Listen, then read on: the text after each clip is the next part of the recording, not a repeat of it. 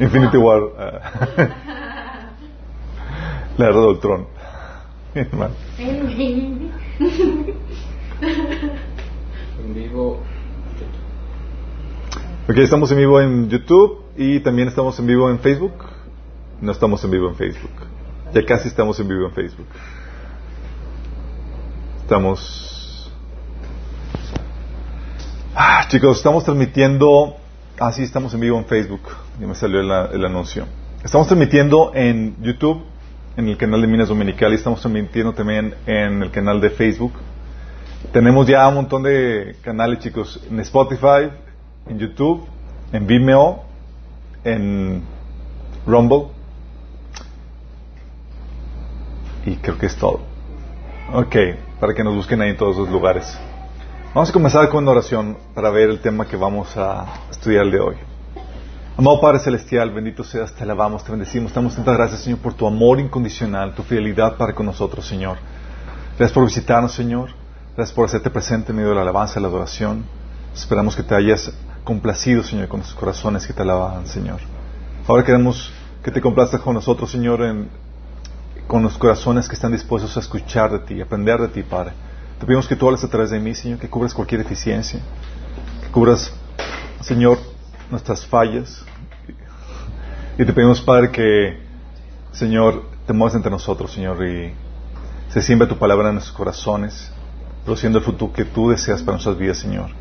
Bendice a los que están aquí los que nos están sintonizando, Señor, en cualquier lugar, Padre. Te lo pedimos en nombre de Jesús. Amén. Ok, chicos. Pues todavía está- estamos sacando tela de dónde cortar con respecto a la serenidad que, que vivimos. Ya sentimos que estamos viendo la luz de, del, del- la luz del día, ya se está despejando la nube, gracias a Dios. Eh, muy intenso, pero lleno de muchas victorias, gracias a Dios. Y la iglesia dice, amén. Sigo dice, phew. Ah, pero en medio de esta situación, quiero comentarles, bienvenidos, bienvenidos. Hay que más asientos, chicos. Se queda también.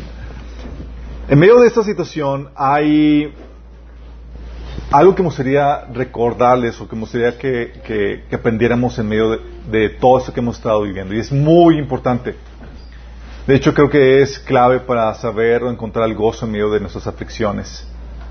Um, y tiene que ver con nuestra victoria en Cristo. ¿Han escuchado el pasaje, de hecho el que vamos a ver hoy, más que vencedores? ¿Han escuchado el, pasaje de antes en todas las cosas somos más que vencedores por medio de aquel que nos amó? Romanos 8:37. ¿Cuántos de aquí no se han aprendido eso? ¿Y en qué situaciones lo, lo utilizamos, chicos? No, pues somos más que vencedores. ¿En qué? ¿Cómo? Sí, en todo.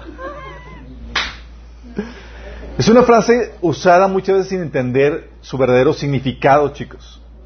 A veces pensamos que, que es cuando eh, vemos esa frase, cuando la decimos, cuando la creemos, creemos muchos creen que, que el mundo no nos va a derrotar, sino que los venceremos.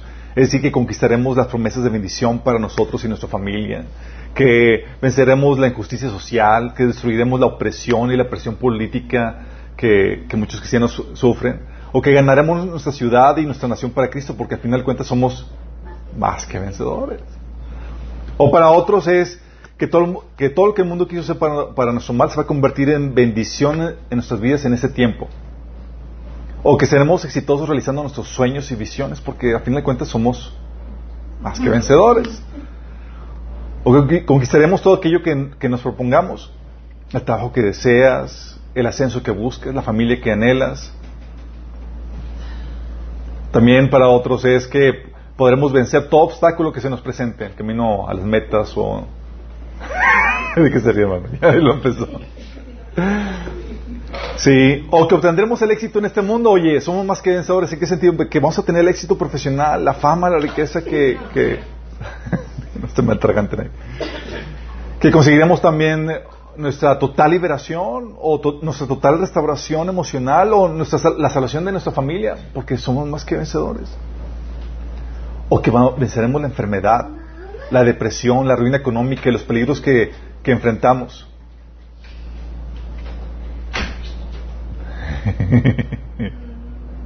Pero muchos están diciendo que...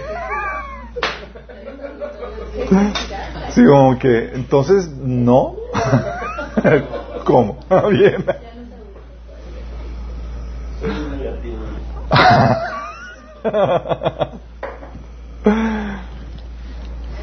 Somos más que vencedores. Ok, vamos a analizar el pasaje, chicos.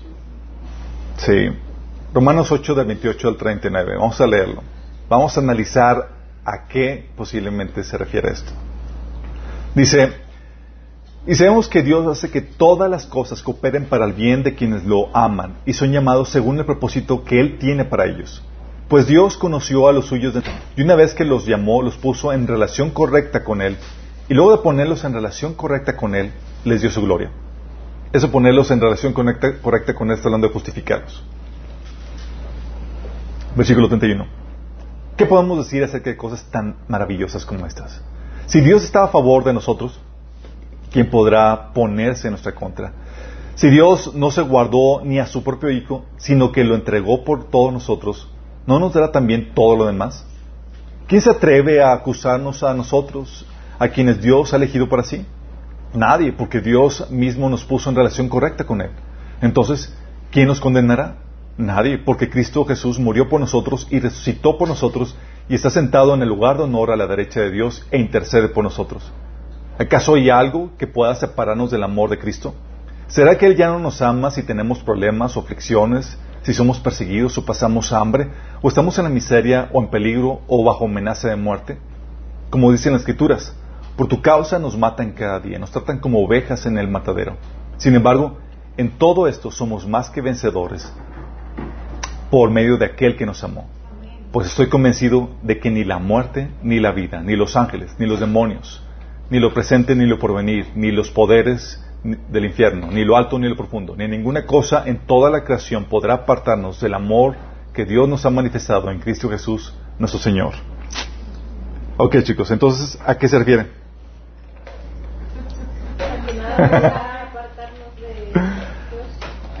Piensen en eso. Está hablando este pasaje y empieza a sacar varias cosas interesantes. Dice que aquí somos más que vencedores.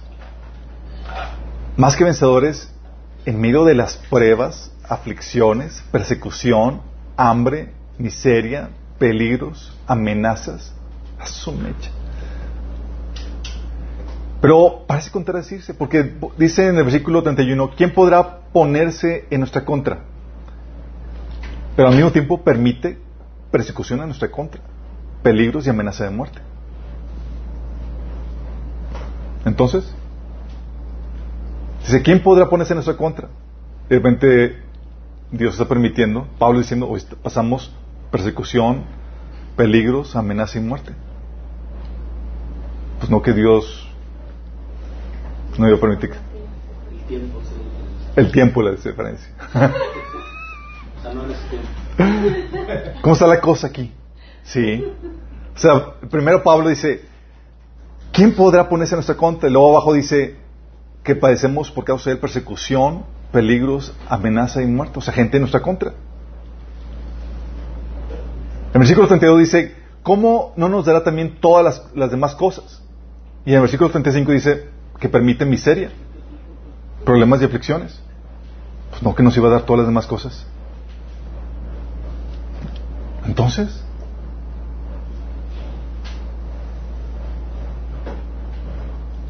que alguien me explique. Lo dice, ¿quién se atreve a acusarnos? ¿Quién nos condenará? Y permite que nos acusen y nos maten cada día, que nos traten como ovejas al matadero. Amén. ¿Sí ven la contradicción, chicos? ¿Cómo es que dice que nadie se atreve a acusarnos, a condenarnos y al mismo tiempo está permitiendo gente que nos acuse y nos condene, nos lleve al matadero? Imagínate Pablo a punto de morir, como a que le quitaran la, cabeza. Ningún arma eh, prosperará en contra mí. Sí, ¿quién, ¿quién se atreve a acusarme, condenarme? Y lo acusaron, lo condenaron a muerte. No funcionó. Todo lo que esperaba no funcionó. En la torre. dice que somos más que vencedores en medio de todo eso. ¿Por qué, chicos? ¿Por qué? Porque ni los problemas, ni las aflicciones, ni la persecución, ni el hambre, ni la miseria, ni el peligro, ni las amenazas de muerte, ni la muerte misma, ni la vida, ni los ángeles, ni los demonios, ni lo presente, ni lo porvenir, ni los poderes del infierno, ni lo alto, ni lo profundo, ni ninguna, ni, ni cosa alguna en la creación de Dios puede separarnos del amor de Dios.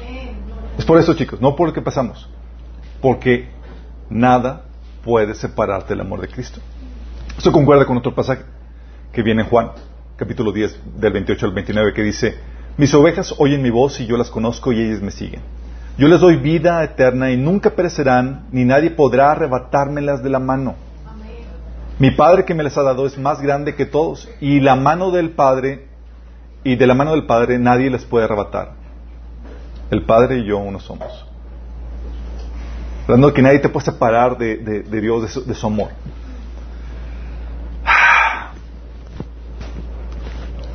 ¿Listos para dar un salto más profundo? Ok.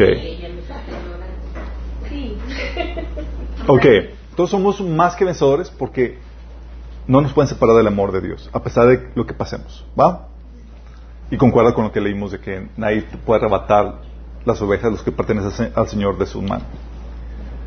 Pero luego dice que nada nos podrá separar del amor de Dios excepto tú mismo. ¿Cómo que excepto tú mismo? Alberto, ¿qué estás hablando? Herejía. Si ninguna cosa en toda la creación podría apartarnos del amor en Dios, ¿por qué Jesús nos advierte que permanezcamos en su amor? Pregunta. Porque si sabes que Jesús te, te exhortó a que permanecieras en su amor. Dice Juan 15 del 4 al 10, voy a leer el versículo 4, 6, 9 y 10. Dice, permanezcan en mí y yo permaneceré en ustedes.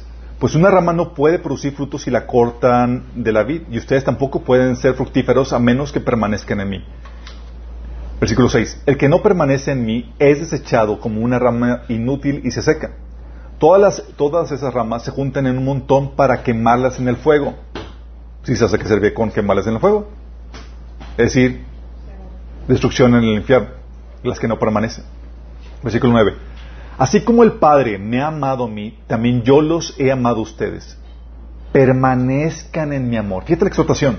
Permanezcan en mí, permanezcan en mi amor. Versículo 10. Si obedecen mis mandamientos, permanecerán en mi amor, así como yo he obedecido los mandamientos de mi Padre y permanezco en su amor. ¿Sí estás notando la exhortación de Jesús? Está diciendo, tienes romanos que dice, oye, nadie te puede separar del amor que hizo. Y Jesús te está diciendo, permanece.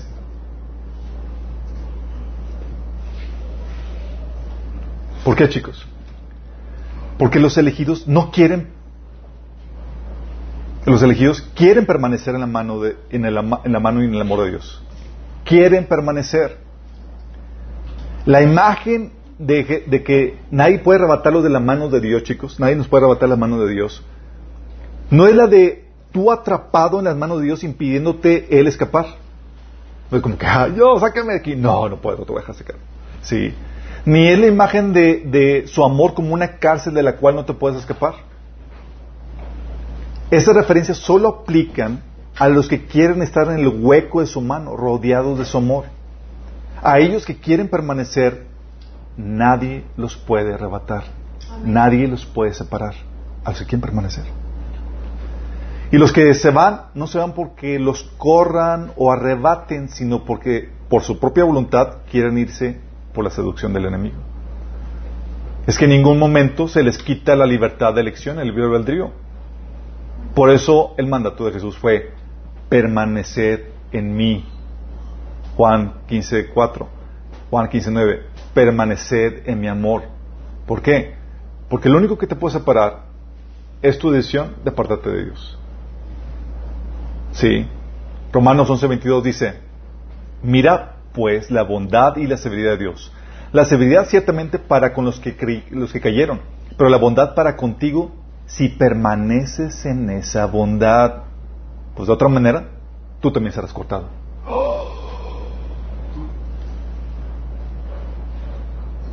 Entonces, si te das cuenta cuando habla aquí Pablo de que nada te puede separar del amor de Cristo, está hablando de nada excepto tu propia voluntad de partir, de separarte de Él. ¿Vamos entendiendo? Es muy importante que lo entiendas. ¿Sí? Si tú quieres permanecer en el Señor, nada te puede separar. Como dice Pablo. Y te tiene Dios tan desguardado que nadie te puede arrebatar. Si tú quieres permanecer. Le pregunto aquí, ¿cómo permaneces en Dios? ¿Cómo permaneces en su amor?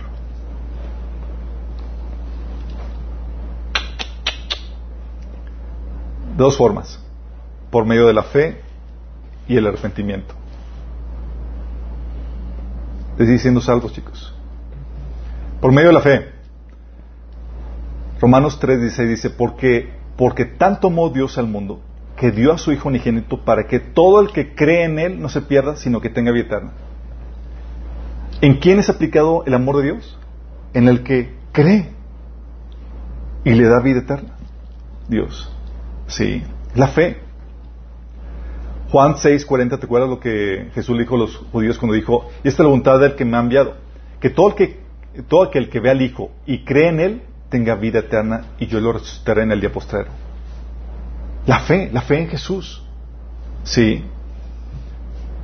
Dice, de hecho, hablando en, sentido figurado, cuando habla de creer en Jesús, está hablando de que tú, eh, cuando habla la Biblia de que coma su carne y beba su sangre, está hablando de creer en Él, en su sacrificio.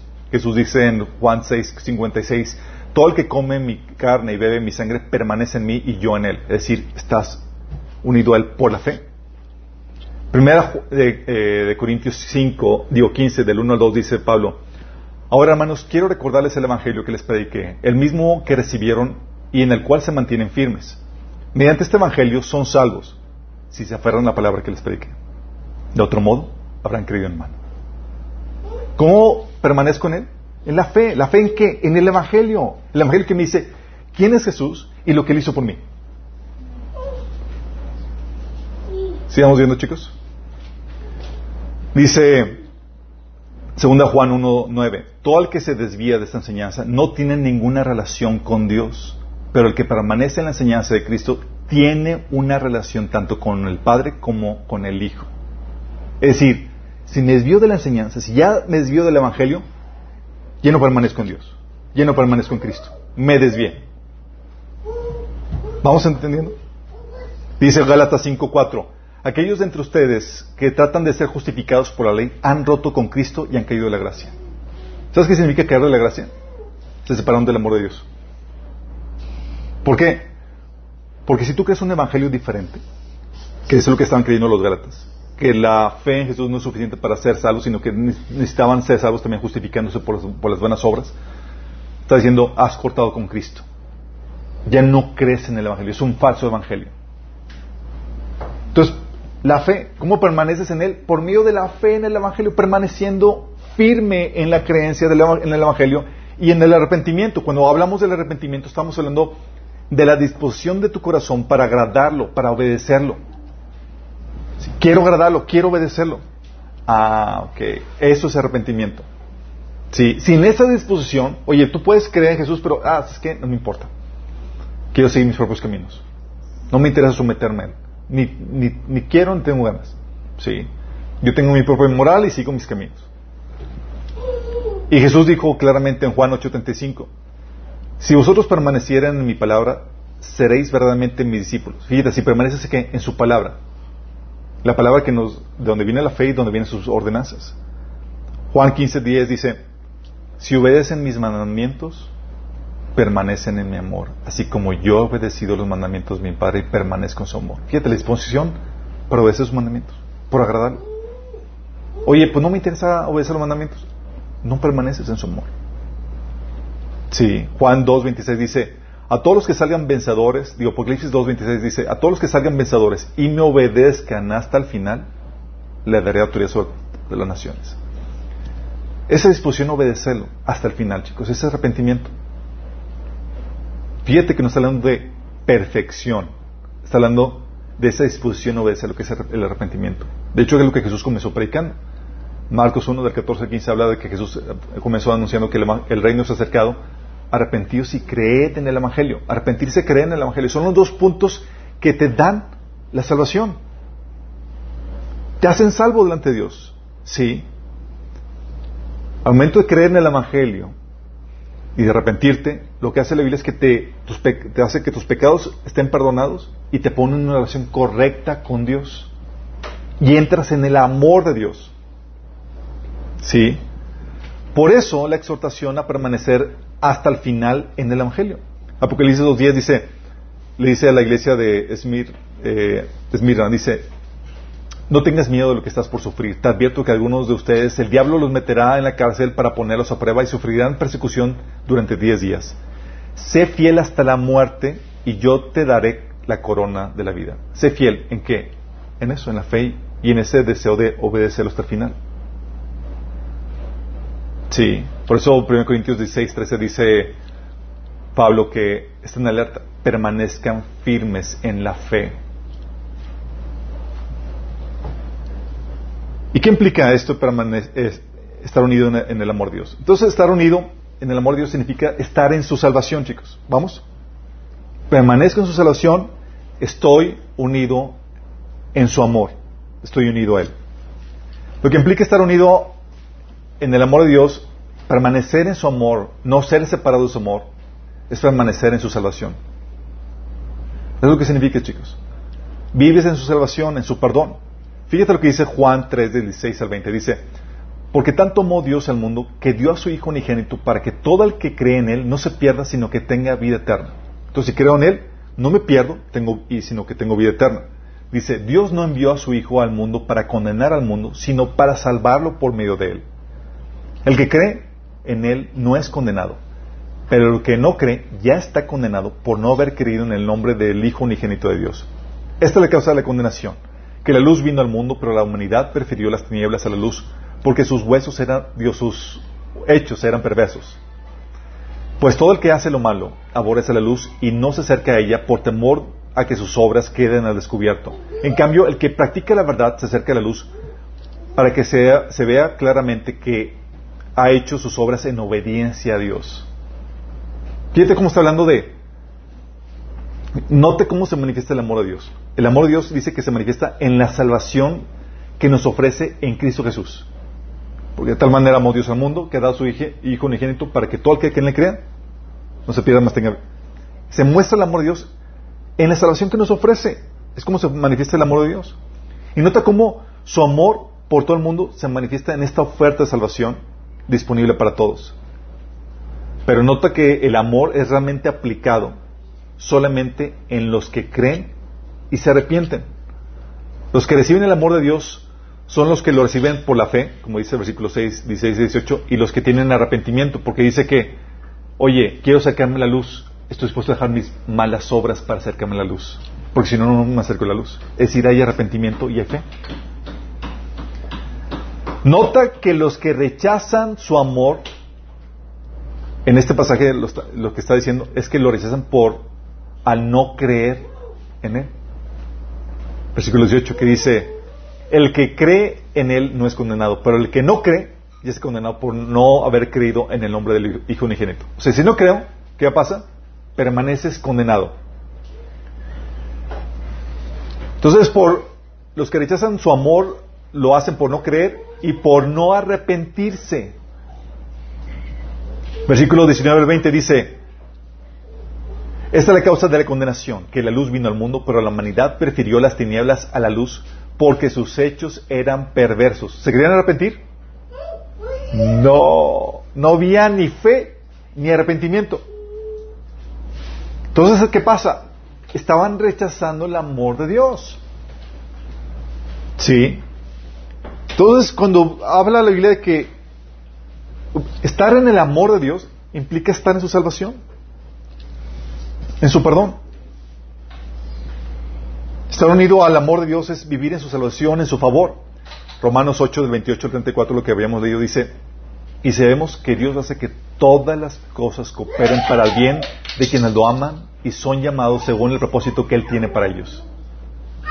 Coopera para bien para los que lo aman. Es decir, tienen el deseo de agradarle. Neftali quiere predicar. Dice versículo 29. Pues Dios conoció a los suyos de antemano y los eligió para que llegaran a ser como su hijo, a fin de que su hijo fuera el hijo mayor entre muchos hermanos. Después de haberlos elegido, Dios los llamó para que se acercaran a Él y una vez que los llamó, los puso en la relación correcta con Él y luego de ponerlos en la relación correcta con Él, les dio su gloria. ¿Qué podemos decir acerca de cosas tan maravillosas como estas? Si Dios está a favor de nosotros, ¿quién podrá ponerse en nuestra contra? Y si Dios no se guardó ni a su propio Hijo, sino que lo entregó por todos nosotros, ¿no nos da también todo lo demás? ¿Quién se atreve a acusarnos a nosotros? A quienes Dios ha elegido para sí. Nadie, porque Dios mismo nos puso en relación correcta con Él. Entonces, ¿quién nos condenará?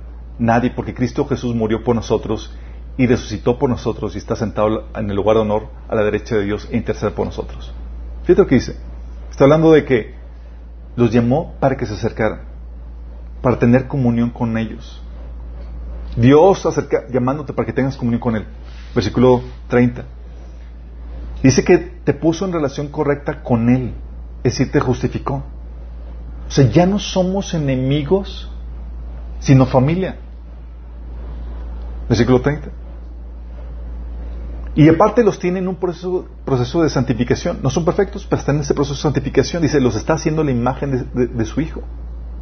Versículo 29. Y como están en ese amor, en esa relación correcta, todas las cosas obran para su bien. Es decir, están bajo el favor de Dios. Versículo 29, 28. Y los hizo herederos de su creación. Dice, porque ¿cómo no los dará con él todas las cosas? ¿Y sabes qué es todo? Todo. Sí, somos herederos. Para que gobernemos en unión con Él su creación, versículo 32. Y ya nadie puede acusarnos ni condenarnos ante Dios. De hecho, tenemos un abogado ante Dios que es Jesús y su sacrificio que paga por nuestras ofensas. Versículo 33 y 34. En pocas palabras, eso de estar en el, unidos en el amor de Dios es estar en su salvación que te pone esa relación correcta y que te permite estar en el favor de Dios. ¿Vamos? Entonces lo que implica que nada te puede separar del amor de, de Cristo. Dice Pablo, nada, te puede, nada nos puede separar del amor de Cristo. Significa que esto es verdad, chicos, porque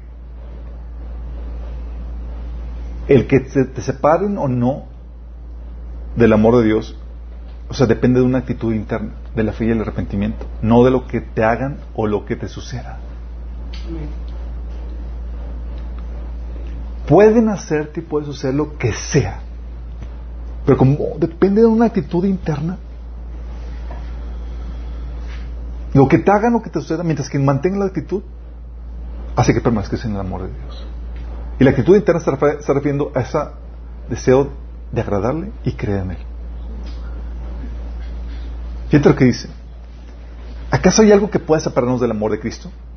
¿Será que Él ya no nos ama si tenemos problemas o aflicciones, o si somos perseguidos, o pasamos hambre, o estamos en miseria, o peligro, o bajo amenaza de muerte? Puras cosas externas, chicos. Como dice las Escrituras, por tu causa nos matan cada día, nos tratan como ovejas del matero. Sin embargo, en todo somos más que vencedores por medio de aquel que nos amó, pues estoy convencido de que ni la muerte ni la vida, ni los ángeles, ni los demonios, ni lo presente, ni lo porvenir, ni los poderes, ni lo alto, ni lo profundo, ni, ni cosa alguna en toda creación podrá apartarnos del amor que Dios nos ha manifestado en Cristo Jesús, nuestro Señor. Nada externo de lo que te haga. Ningún ataque del enemigo. Nada puede quitarte ni robarte esa salvación que depende de que mantengas esa actitud correcta.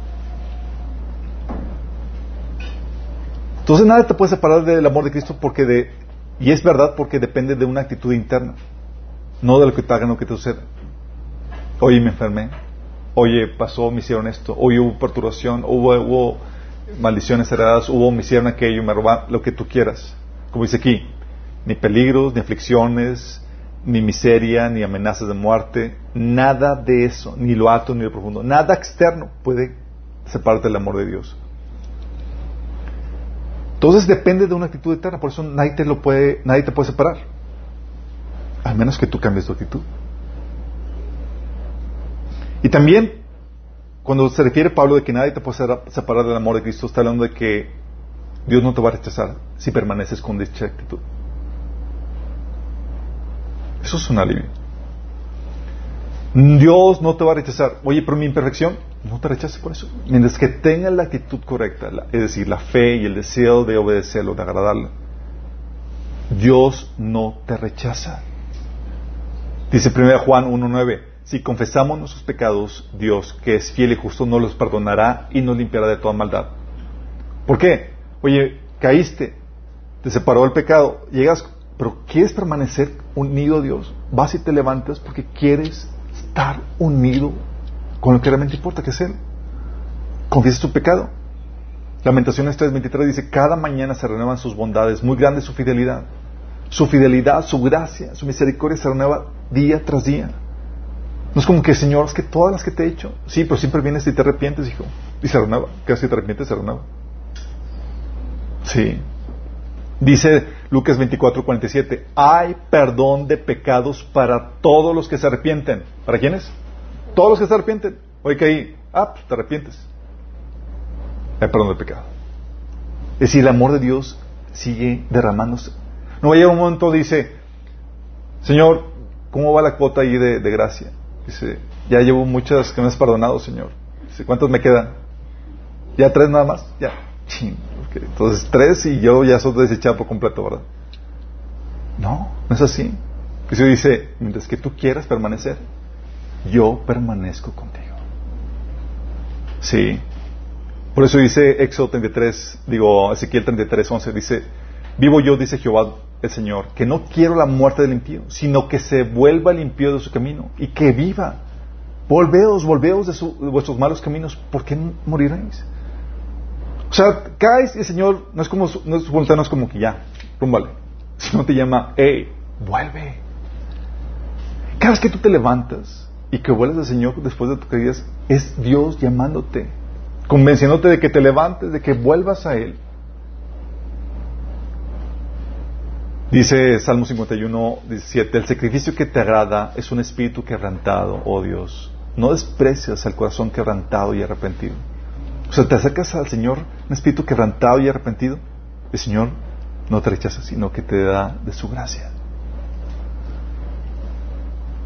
Lucas 17, 4 dice, aun si la persona te agravia siete veces al día y cada vez regresa y te pide perdón, debes perdonarla. ¿Por qué? Porque así es el Padre. Por eso te pide eso. Cada vez que alguien se acerca a mí y me pide perdón, yo extiendo el perdón y yo espero lo mismo de ti. Sí. De hecho, la gracia de Dios se manifiesta en, como viene en, el en 2 Samuel 17 del 14 al 15. Fíjate lo que dice. Cuando tú entras en esta relación correcta con Dios, sabe Dios que no eres perfecto. Va a haber caídas y demás. Pero fíjate, esto aplica para ti.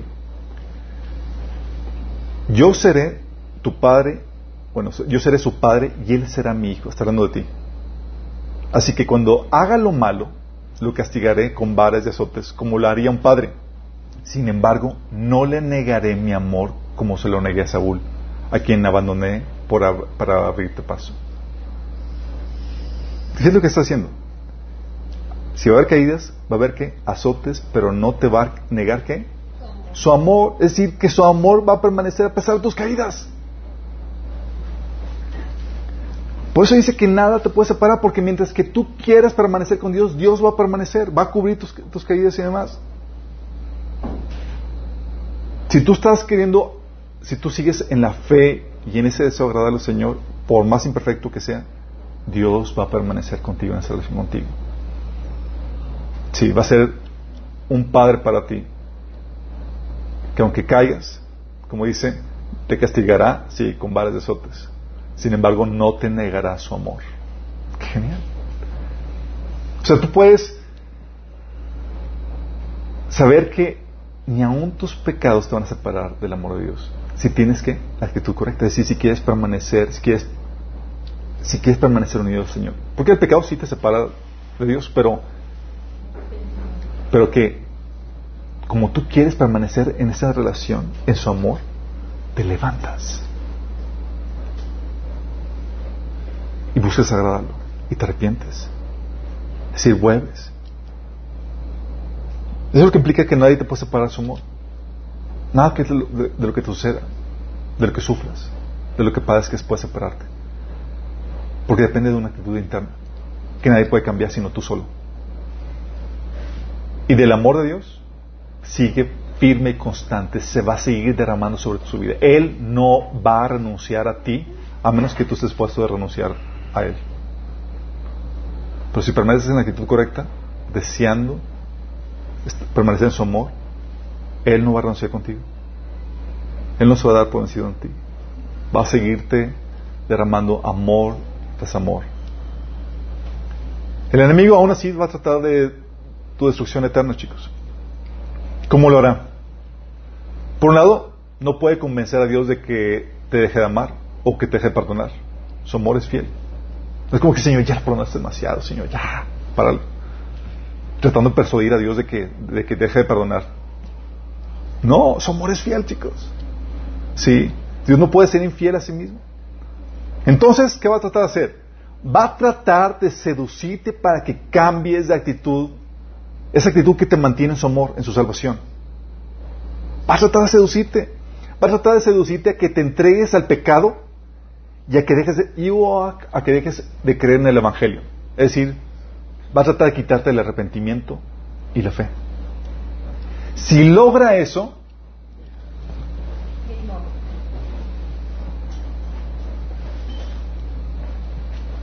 ya tronaste palomita. Va a tratar de quitarte el arrepentimiento arrepentimiento, como les digo, ese deseo, esa voluntad de querer agradar a Dios por el amor que le tienes, ese deseo de someterte a Él. ¿Cómo lo va a, querer, cómo lo va a hacer, chicos? Él va a buscar que ames al mundo y abandones a Dios.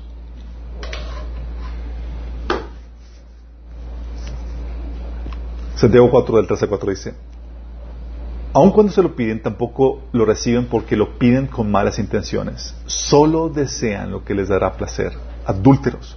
¿No se dan cuenta que la amistad con el mundo los convierte en enemigos de Dios?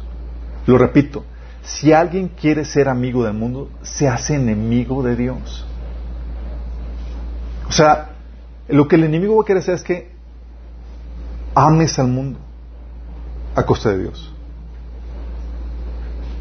Y cuando hablo del mundo, os hablo del mundo, chicos, estamos hablando de todo lo que el mundo ofrece. De hecho, 1 Juan 2 del 15 al 16 lo, lo, clarifica. Dice, no amen a este mundo ni las cosas que les ofrece, porque cuando aman al mundo no tienen el amor del Padre en ustedes, es decir, se esperan del amor de Dios. Pues el mundo solo ofrece un intenso deseo por el placer físico, es decir, los placeres, un deseo insaciable por todo lo que vemos, la avaricia, el orgullo de nuestros logros y posesiones. Nada de eso proviene del Padre, sino que viene del mundo. Y el enemigo va a tratar de seducir tu corazón para que cambie de amar a Dios a amar al mundo. Y si lo logra, ya no permanece el amor de Dios en ti. Te separaste del amor de Dios. Aplicaría la semilla, aplicaría en ti eh, la semilla que cayó en espinos. Lucas 8, 14, que dice que la, la semilla que cayó en espinos, estos son los que oyen, pero yéndose son ahogados por los afanes y las riquezas y los placeres de la vida y no llevan fruto. La actitud, amaron al mundo a costa de Dios. ¿Te acuerdas qué pasó con Demas? Demas era un colaborador con Pablo que servía.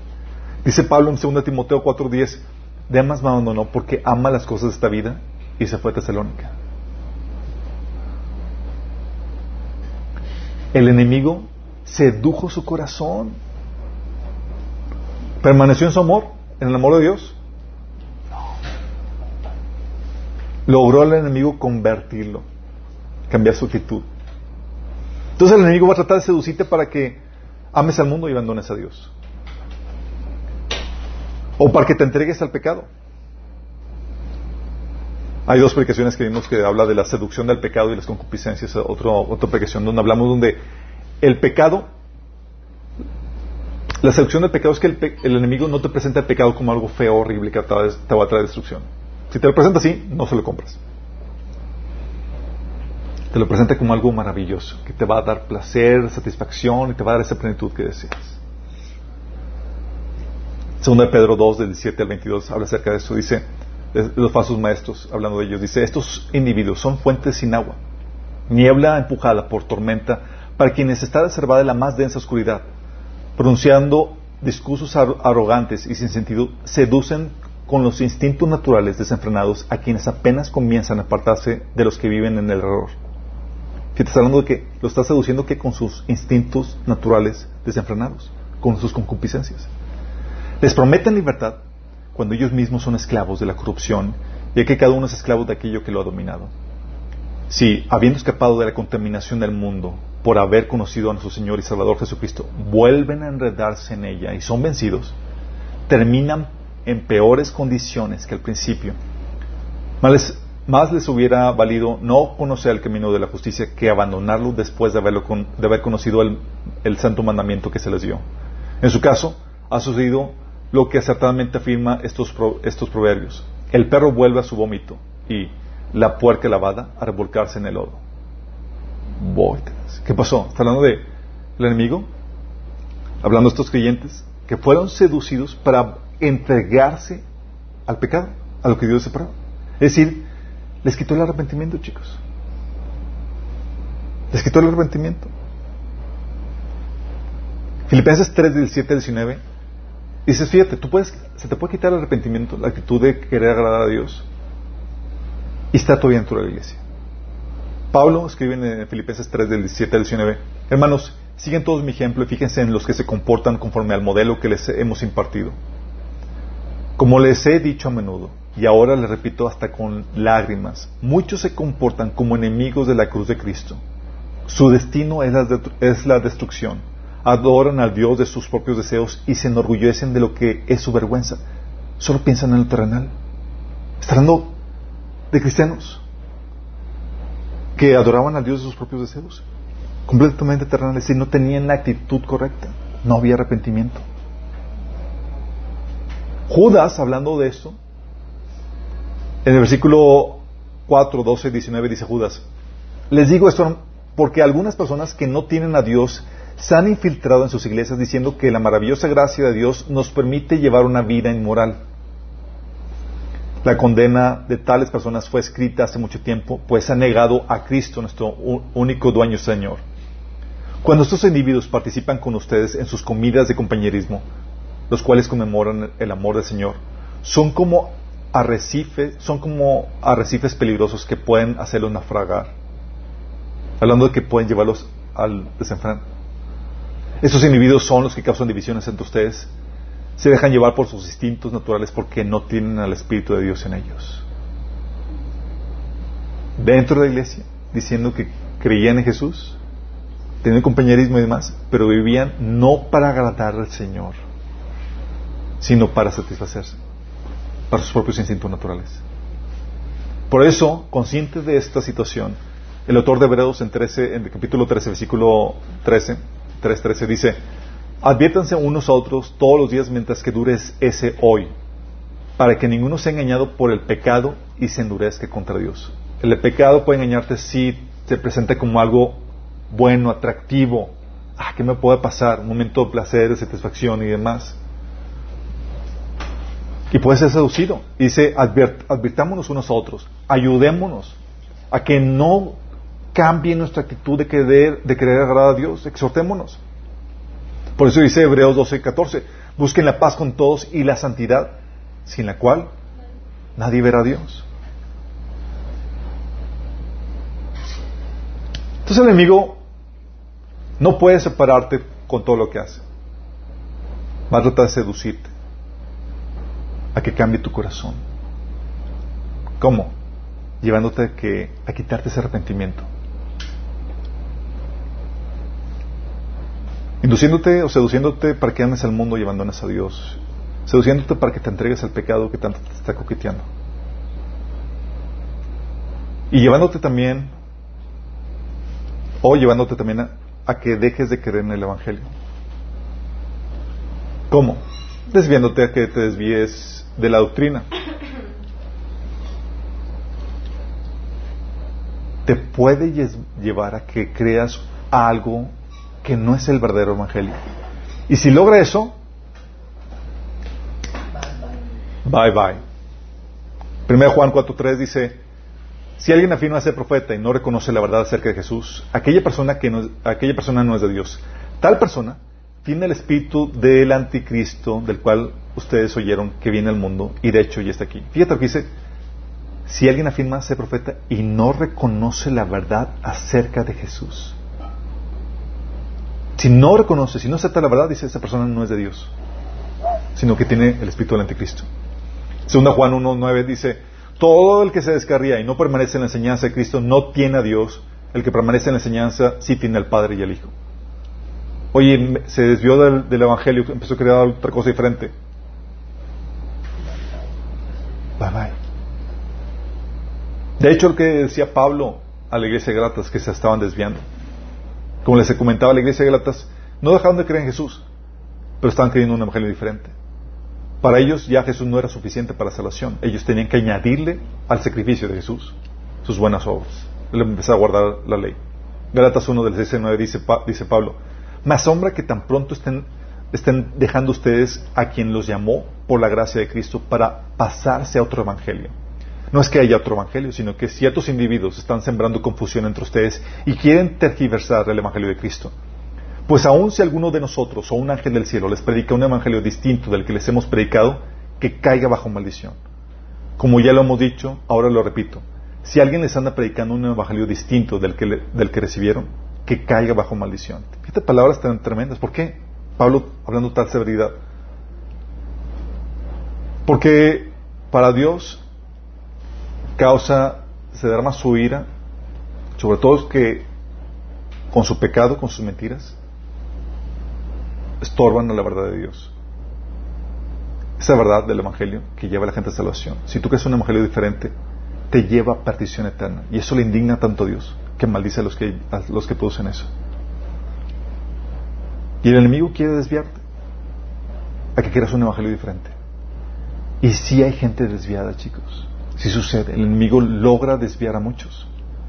Es algo que les he platicado. Una vez llegó a mi casa una eh, señora ya mayor, testigo de Jehová. Le digo, ¿no hizo cristiano? Me dice, ah, yo también era cristiana. Y yo, en la torre. Dice, ¿qué pasó? Era presbiteriana. Pero dice que nunca había enseñado, nunca había aprendido todo lo que aprendió acá y ahora pues creía que Jesús era un ángel. Desviado no permaneció. Seducido por el enemigo. El enemigo va a querer también que no creas en el amor de Dios. Es decir, va a llevarte a que te resientas contra Dios por las pruebas y que te alejes de Él. ¿Te ha pasado situaciones difíciles donde dices, ¿por qué Dios permite esto? ¿Por qué permitió la muerte de tal persona o de un ser querido? ¿Por qué permitió tal o cual sufrimiento en mi vida? ¿Por qué permitió tal injusticia? ¿Por qué permitió tal abuso? Y ante tal perplejidad, ante tal situación de no entender y más, se resienten contra Dios y se apartan de Él. Por las pruebas, por situaciones difíciles. ¿Te acuerdas que Pablo predicó a la iglesia de Tesalonicenses tres fines de semana y se tuvo que ir porque llegó la persecución contra ellos? Y dejó la iglesia ahí y vino el infierno, o sea, el infierno se desató contra ellos. Fíjate lo que dice Pablo. Pablo estaba angustiado porque no sabía si los creyentes que habían aceptado al Señor iban a permanecer en medio de la prueba, si iban a aguantar o no. Porque lo normal es que te resientes contra ellos, ah, son mechas, está bien que dijo eso, porque ellos están permitiendo tal persecución y que abandonen la fe. Dice Pablo en 1 Tesalonicenses 3 del 1 al 5, dice, por último, cuando yo no pudimos soportarlo más, del estrés, de la angustia de saber qué había pasado con ellos, decidimos quedarnos solos en Atenas y enviamos a Timoteo para que los visitara. Él es hermano nuestro y colaborador de Dios en la proclamación de la buena noticia de Cristo. Lo enviamos a ustedes para que los fortaleciera y los alentara en su fe y los ayudara a no ser perturbados por las dificultades que atravesaban. Pero ustedes saben que estamos destinados a pasar por tales dificultades. Fíjate lo que mandó Timoteo para qué? Para fortalecerlos, alentarlos en su fe y ayudarlos a no ser perturbados por las dificultades que atravesan. Porque somos tentados. Vemos situaciones tan difíciles en nuestra vida que, que te resientes con Dios por lo que está permitiendo tu vida y te apartas. Sí. Y Pablo dice, pero ustedes saben que estamos destinados a pasar por tales dificultades. Aun cuando estábamos con ustedes, les advertimos que las dificultades pronto llegarían y así sucedió como bien saben. Por esta razón, cuando yo no pude más, envié a Timoteo para averiguar si la fe de ustedes seguía firme o no.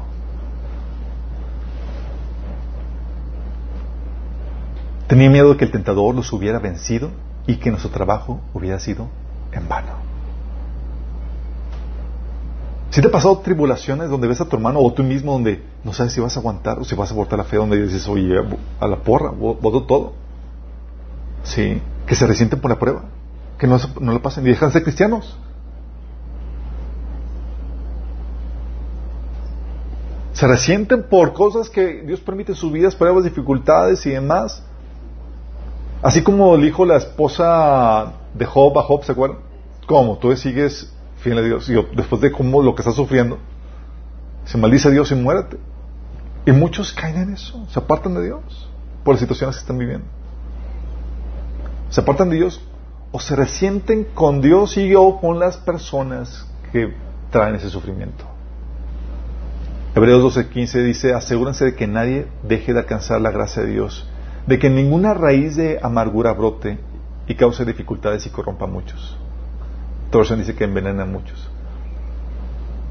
Raíz de amargura, esa falta de perdón, donde frustraron, llegó a, tal frustración lo que te hicieron, tan, tal enojo, que no puedes extender el perdón porque rompieron el ideal.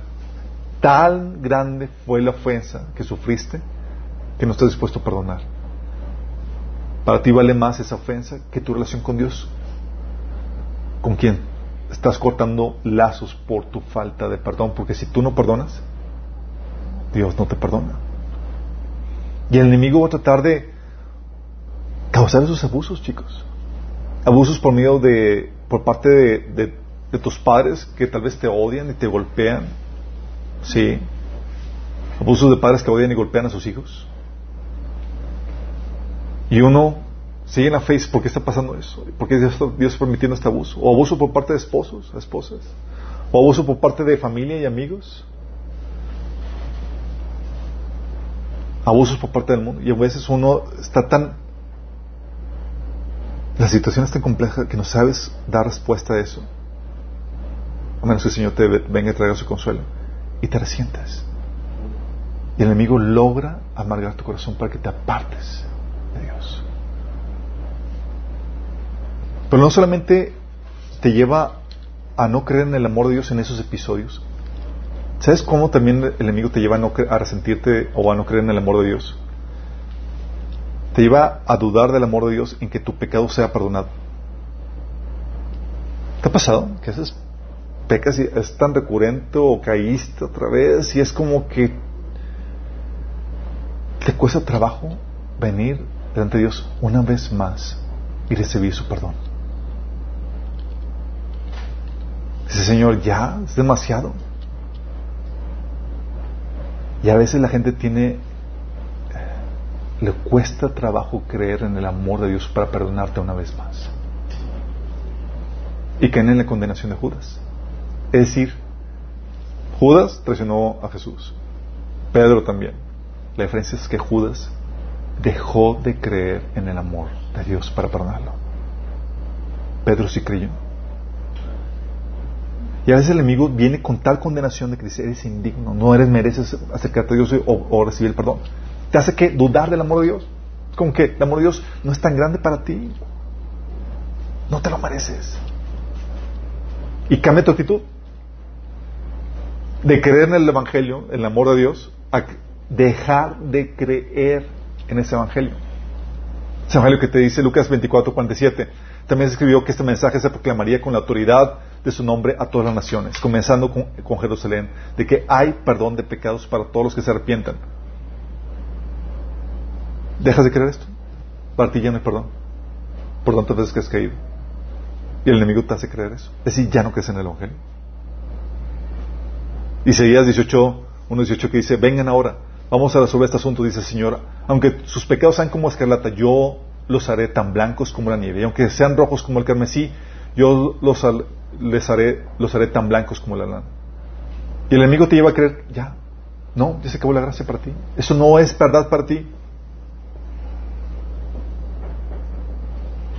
Pablo hablando de esta situación y sabiendo que es algo complejo a veces creer en el amor de Dios para nosotros pecadores. Porque el enemigo trata de persuadirnos de lo contrario. Decía Pablo con respecto a esto en, 1 Timoteo 1 del 15 al 17. Este mensaje es digno de crédito y merece ser aceptado por todos. Que Cristo Jesús vino al mundo a salvar a los pecadores de los cuales yo soy el primero. Pero precisamente por eso Dios fue misericordioso conmigo, a fin de que en mí, el peor de los pecadores, pudiera Cristo Jesús mostrar su infinita bondad. Así llegó a servir de ejemplo para los que, creyendo en Él, reciban la vida eterna. Por tanto, al Rey eterno, inmortal, invisible, al único Dios, sea honor, gloria por los siglos de los siglos. Hablando de que Pablo diciendo, mira, soy el peor lo que hice. Mandé la cárcel y matamos a un montón de gente de cristiana. Si, Dios me perdonó a mí, te puede perdonar a ti. Y dice Pablo sería, Dios utilizó esto, me perdonó a mí, el peor de los pecadores, para persuadir a la gente del Evangelio. Pero el enemigo muchas veces te lleva a dudar del amor de Dios, diciéndote, no, ya se acabó la gracia. Ni para qué te levantes, mejor ya entrégate al pecado.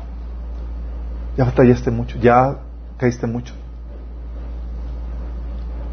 Pero cada vez que crees en el amor de Dios y te levantas en fe, aceptando ese perdón, en arrepentimiento, tú permaneces en su amor. ¿Estás consciente? El enemigo también te lleva a que abandones la fe por las pruebas que vienen por causa de ella. La iglesia cristiana, perseguida en diferentes partes del mundo, los llevan a que nieguen a Cristo literalmente. ¿Te conviertes al Islam o te matamos? ¿Te haces ateo o te matamos? Mateo 13 del 20 21 dice, el que fue sembrado en pedregales, ese es el que oye la palabra y el momento la recibe con gozo, pero no tiene raíz en sí, sino que es de corta duración, pues al venir la aflicción o la persecución por causa de la palabra, luego tropieza. Los cristianos durante el Imperio Romano, cuando eran perseguidos, eran perseguidos no tanto porque tenían la nomenclatura o el nombre de cristianos, sino porque no, no adoraban los ídolos. Oye, quema una pizca de incienso al, al dios de Roma, al emperador de Roma. No. Y por causa de eso, los expulsaban de la ciudad, los mataban, los llevaban a la ciudad.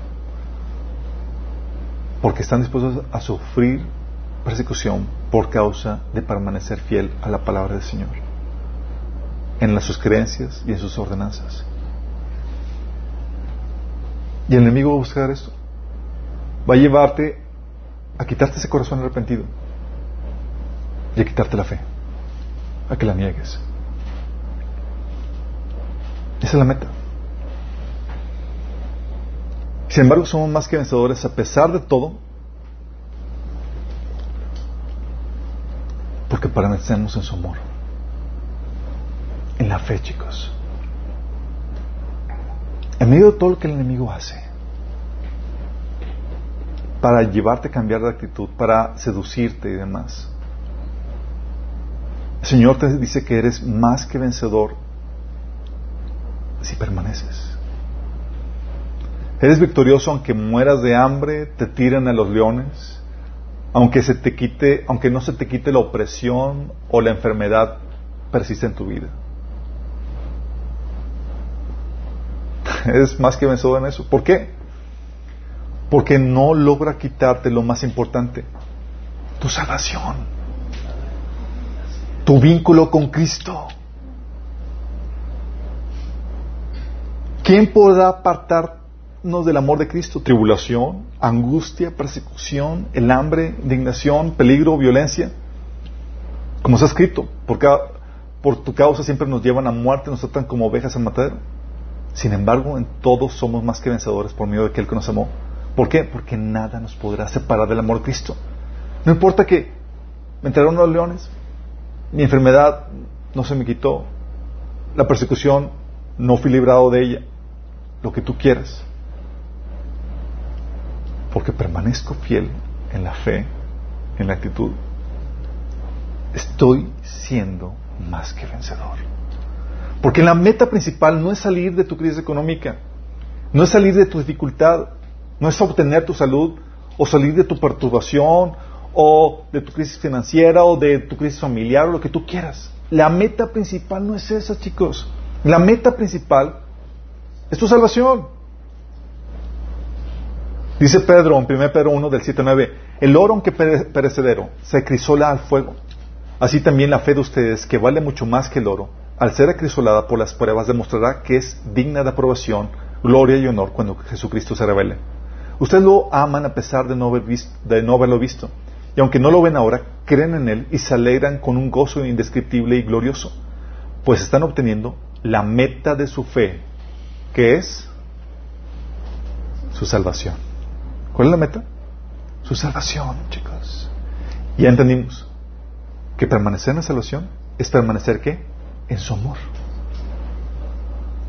¿Estás captando? La fe cristiana se manifiesta más que en darte tiempos de paz y refrigerio, en la fortaleza para soportar los momentos difíciles que llegan. Ese es el sello característico.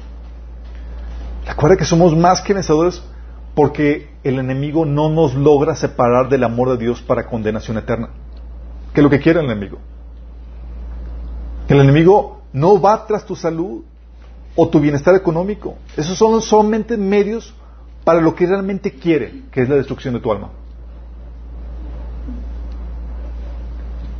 Llevarte a la crisis económica, llevarte, quitarte la enfermedad, quitarte la vida. ¿Crees que esa es la meta del enemigo? ¿Por qué el enemigo se lanzó contra, contra Job? ¿Cuál era su meta? Nada más se dejaron en la pobreza. ¿Cuál era su meta? Que negara a Dios. Esa era su meta.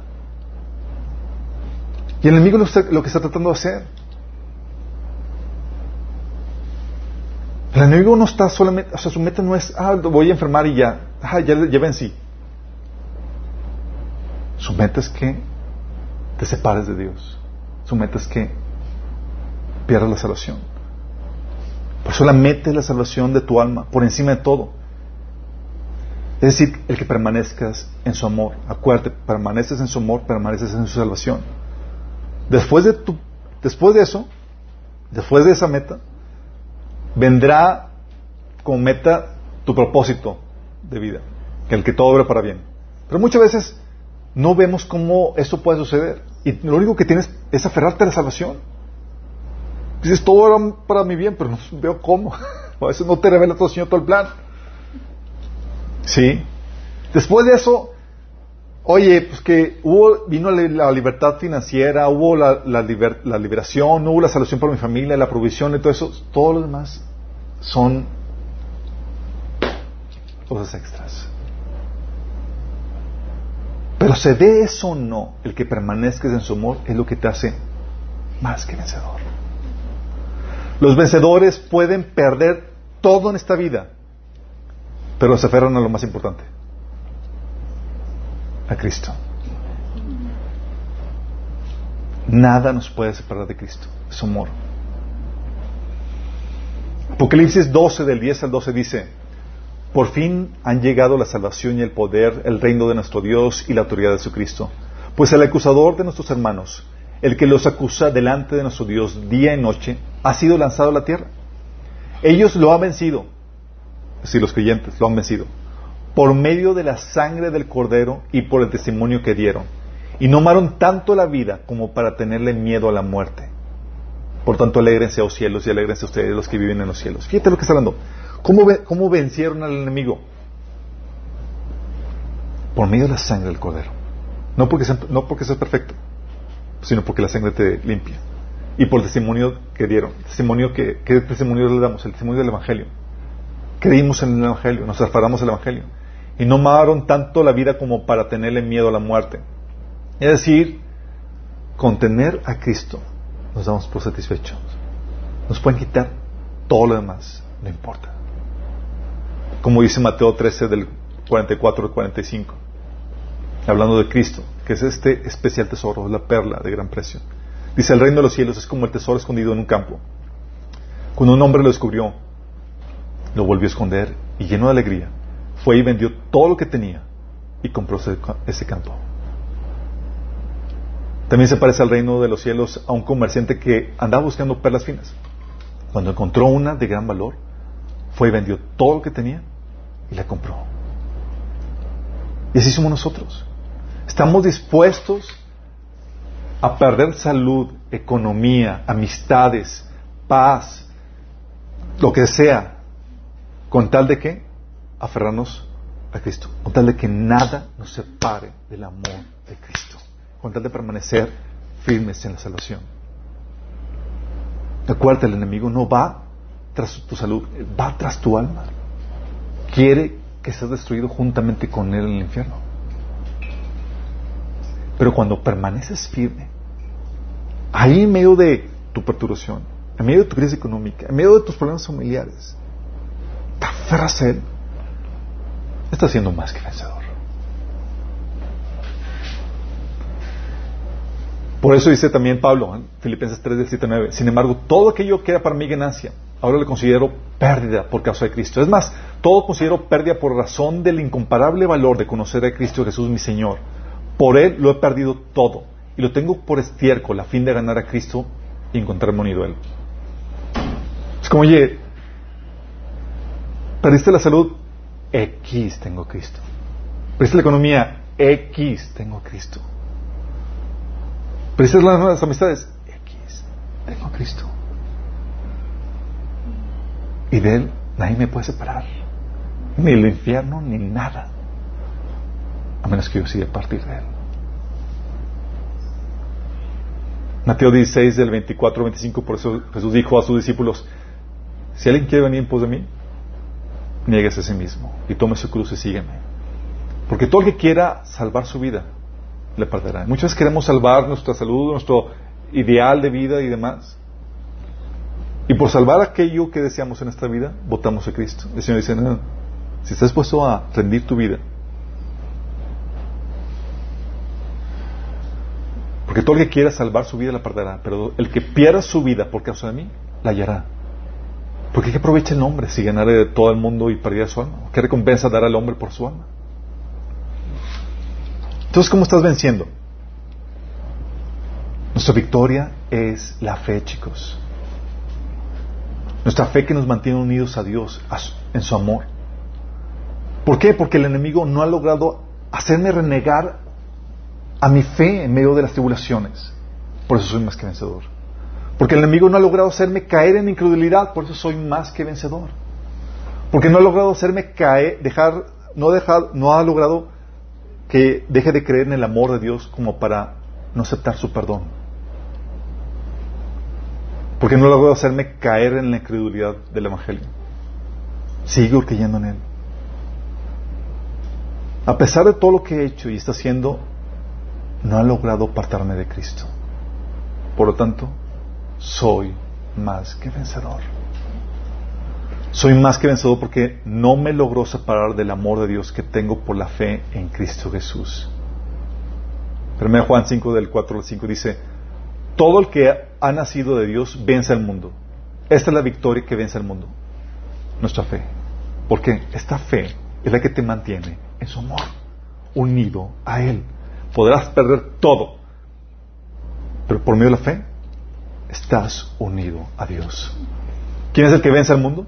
Sino el que cree que Jesús es el Hijo de Dios. ¿Es tu fe en el Evangelio, en Jesús, lo que te mantiene unido a Cristo? El enemigo va atrás de ti, va atrás de tu alma. Va a tratar de cambiar tu actitud, de que caigas en incredulidad, de que te entregues al pecado, que debes de tener esa actitud de arrepentimiento. Si lo logra, habrá vencido. Pero si mantienes firme tu fe, tu convicción en el Señor, tú estás siendo un vencedor. Por eso en medio de todo,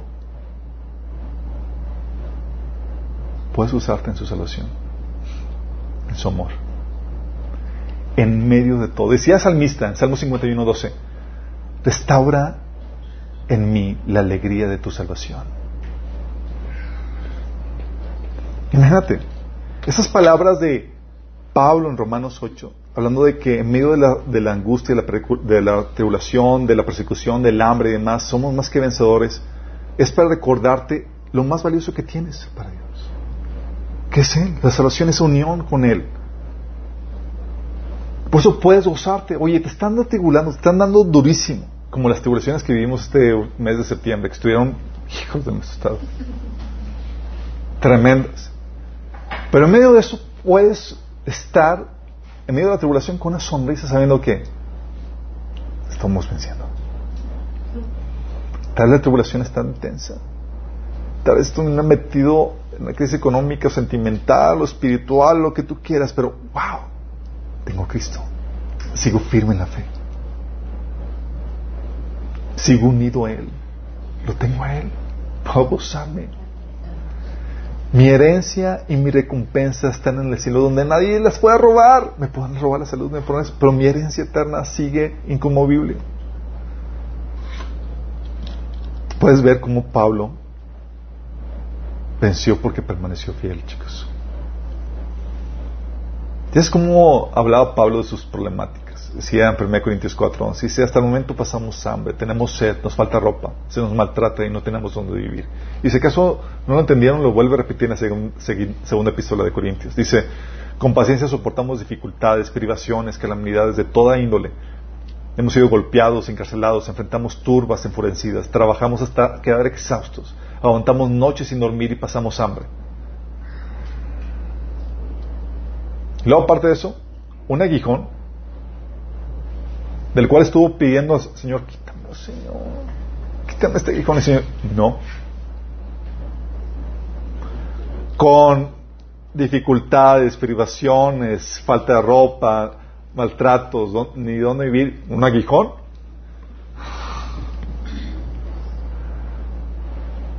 Pablo pudo decir esto, 2 Timoteo 4, 6 al 8.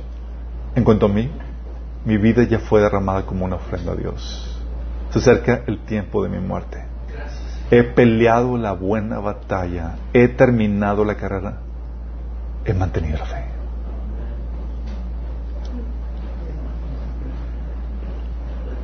Nadie logró separarlo de su Cristo. Sí. Por eso Pablo, está en la cárcel, iba camino a que lo decapitaran. En medio de esa situación dices, oye, Pablo, si me desnudo, mal comido, perseguido, con una sentencia de muerte, rumbo que te quiten, Pablo diciendo, soy más que vencedor. Vencí.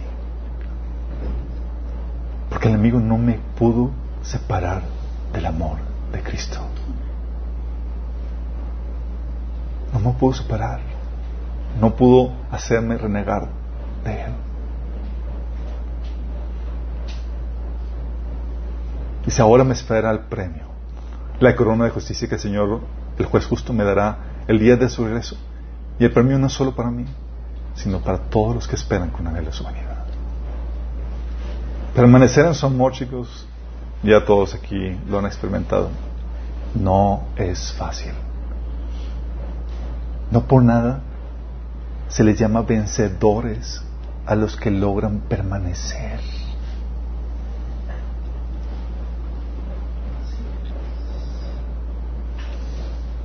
Apocalipsis 2 y 3 habla de los siete bienaventuranzas para los vencedores. Apocalipsis 2, 7.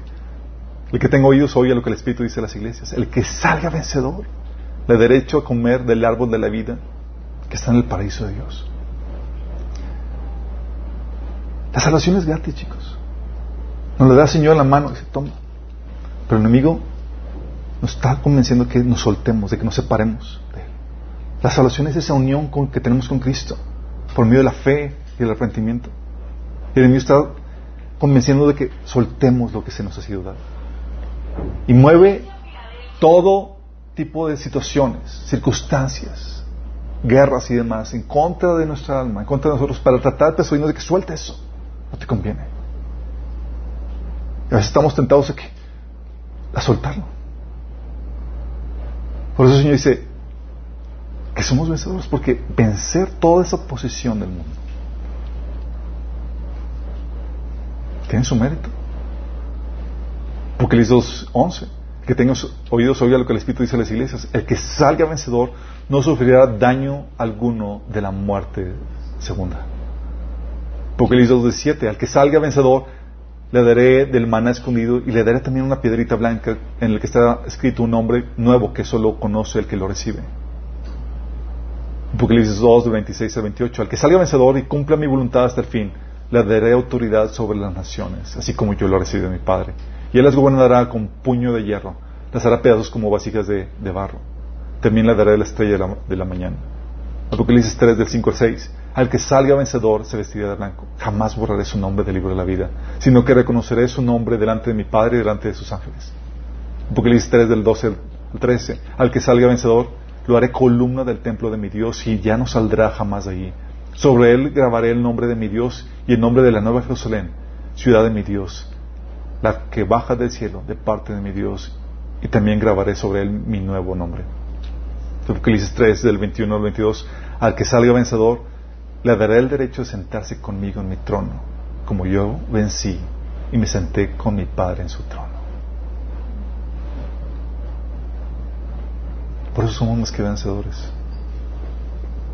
En medio de tu tribulación, en medio de tu enfermedad, en medio de tu perturbación, en medio de tu crisis familiar, financiera y demás, porque sigues firme en el Señor, tú estás venciendo al enemigo.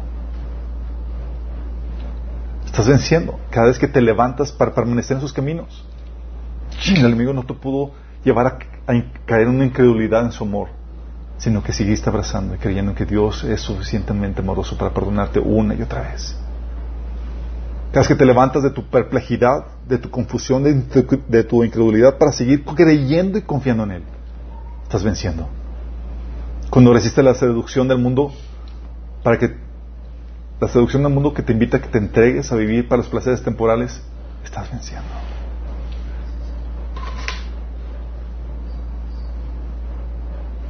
Eres más que vencedor en medio de tus pruebas, dificultades, angustias, siempre y cuando no te logren quitar la fe, siempre y cuando permanezcas en su salvación. No necesitamos mutuamente para mano, chicos. Ustedes han experimentado, las tribulaciones son tan intensas que llevan a que nos resintamos de Dios y nos apartemos de Él. Porque dejemos de creer en la misericordia de Dios. El amigo es bien astuto para seducirnos. Y tenemos que animarnos a permanecer fieles.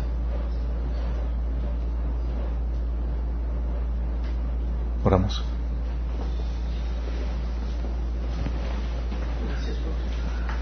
Amado Señor, gracias Padre. Porque en medio de nuestras tribulaciones, de las zarandeadas que el enemigo llega a traer en nuestras vidas, Señor, en medio de nuestras crisis, en medio de nuestras caídas, nuestras tentaciones, Señor. Ahora podemos entender que somos más que vencedores, Señor. Más que vencedores si permanecemos fieles en tu amor, en tu salvación, Señor, por la fe y el arrepentimiento, Señor. Señor, y queremos permanecer fieles, Señor a ti hasta el final. Que podamos seguir venciendo, Señor. Que podamos honrarte, Señor. Que como dijo Pablo, Señor, podamos decir que nuestra vida ha sido una ofrenda delante de ti, Señor.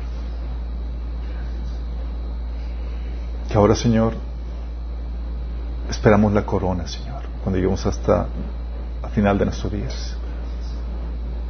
Esa corona que viene preparada para los que permanecen fieles a la fe, Señor. No permitas que nada nos desvíe, Señor. Que nada nos desanime, Señor, de persistir en tus caminos, de permanecer en tu amor, Señor. Damos gracias porque ahora sabemos, Señor, que nadie puede separarnos de ti si nosotros lo queremos, Señor. Si queremos permanecer en ti, Señor, sabemos que tenemos la victoria asegurada que esa voluntad, Señor, de seguirte, permanecer en ti, quede firme hasta el día que tú vengas, Señor. Ayúdanos, Señor, en nombre de Jesús.